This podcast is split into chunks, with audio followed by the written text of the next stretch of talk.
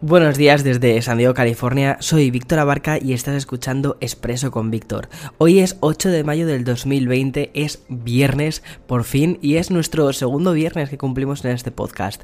Bien, antes de empezar quiero pedirte disculpas porque las primeras personas que descargasteis el podcast de ayer os disteis cuenta de una cosa y es que la música estaba más alta que mi voz. Bien, como siempre digo, nunca te pongas a trabajar sin haber tomado un café antes.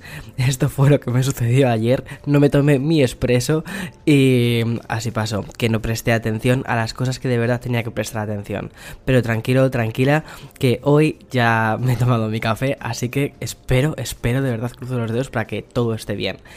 Bien, la primera noticia de la que quiero hablarte hoy viernes es una noticia un poco triste para mí y es que el Tokyo Game Show que es una de las ferias de videojuegos más grandes a nivel mundial digamos hay, hay, hay dos ferias vale está el E3 que se celebra aquí en Estados Unidos muy cerquita en Los Ángeles en junio y este ha sido cancelado la verdad es que me dio muchísima pena pero el Tokyo Game Show es una feria que no sé fui en 2015 y me gustó tantísimo me lo pasé tan bien tengo tantos recuerdos que bueno pues ha sido cancelada por motivos obvios coronavirus y mm, nada, o sea, intentan evitar que se extienda el coronavirus también en Japón en el resto de sitios.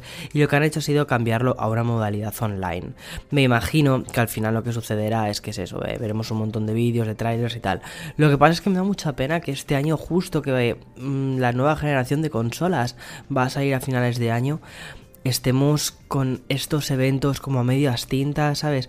Que es 2020 eh, lo estábamos esperando muchísimo para todos estos lanzamientos de nuevas consolas, de nuevas generaciones, de nuevas cosas y que fuese esta especie de sensación, de emoción, de ¡buah! Están saliendo todas las cosas nuevas y que al final no vaya a poder ser debido a que estos eventos están haciendo eh, completamente online. Pero oye, mira, creo que el mundo ahora mismo tiene cosas más importantes en las que fijarse. Si se hace online, pues no pasa nada. Al final tendremos juegos para continuar a final de año y ya está. Otra de las noticias curiosas es que Samsung ha presentado hoy una tarjeta de crédito en formato físico. Lo hace en colaboración de una startup financiera, Sophie, y pretende ir donde están ahora mismo Apple y sumarse a Huawei y Google, que también lanzarán estas tarjetas físicas dentro de muy poquito. De hecho, Huawei creo que fue la semana pasada cuando lo anunció y Google parece ser que está trabajando en una tarjeta de débito para, para competir con, con Google Pay. Al final, todas estas, porque tanto Huawei, bueno, Huawei lo hará con Huawei Pay, me imagino, Google lo hará con Google Pay y Samsung con Samsung Pay, todas estas son plataformas diferentes de pago y um, Apple Pay también está, está ahí. Apple Pay ha sido de las primeras en sacar una tarjeta física o la primera en sacar una tarjeta física y al menos eh, aquí en Estados Unidos. A ver qué ocurre si estas tarjetas tanto de Samsung como de Huawei como de Google terminan en más mercados además de del americano, del norteamericano, perdona. Vale, y Microsoft pronto lanzará su versión de Office optimizada para el iPad. Hoy mismo voy a sacar la review del Magic Keyboard, ¿vale? Del iPad, que bueno, voy como un mes tarde, pero espero de verdad que merezca la pena. Llevo toda la semana trabajando en este vídeo. No llevo toda la semana a, gas completo, ¿vale? Esta semana he estado como un poquito a medio gas, ya te lo contaré un poquito en el podcast de Café con Víctor que publicaré el domingo.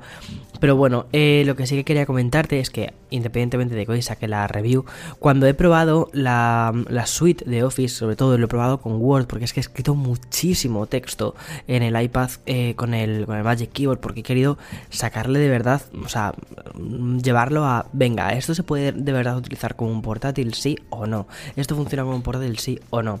Y bueno, la verdad es que, siendo muy sinceros, eh, Word está muy bien optimizado, es decir, lo van a optimizar para que tenga el cursor, para que puedas copiar, pegar textos de una forma muchísimo más sencilla, muy parecida como lo haces con el, con el ordenador, pero tampoco es una cosa que eches tantísimo de menos, es decir, las cosas que te vienen por defecto me parece que están bien. De todos modos, parece ser que Office, aún así, o sea, Microsoft con Office, está haciendo un esfuerzo increíble en trasladar la mejor experiencia al dispositivo de iPad.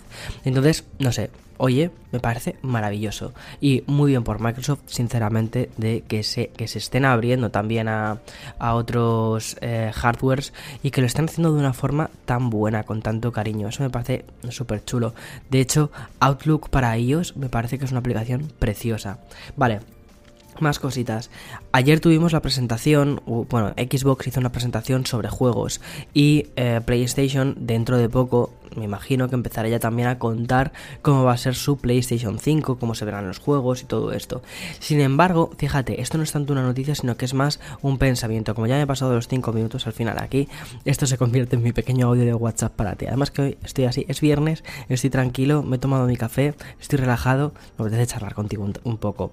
Ayer, después de ver la presentación, ¿vale? Justo me puse a grabar el episodio y estaba muy emocionado porque dije, wow, cuántos juegos, que bien se ven los juegos de Xbox.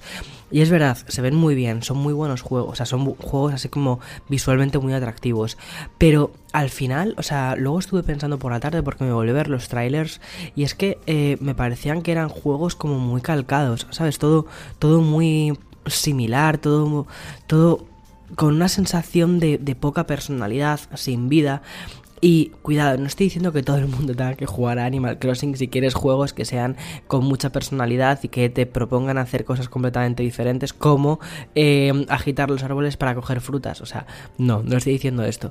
Lo que estoy diciendo es que al final eh, los juegos que terminan marcando una generación de consolas son aquellos que de verdad imprimen una personalidad o que te cuentan una historia a través de los personajes, que tienen personajes que te importan de verdad, como por ejemplo los personajes de The Last of Us o las historias que crea el Team ICO. Estos dos, por ejemplo, están en, PlayStation.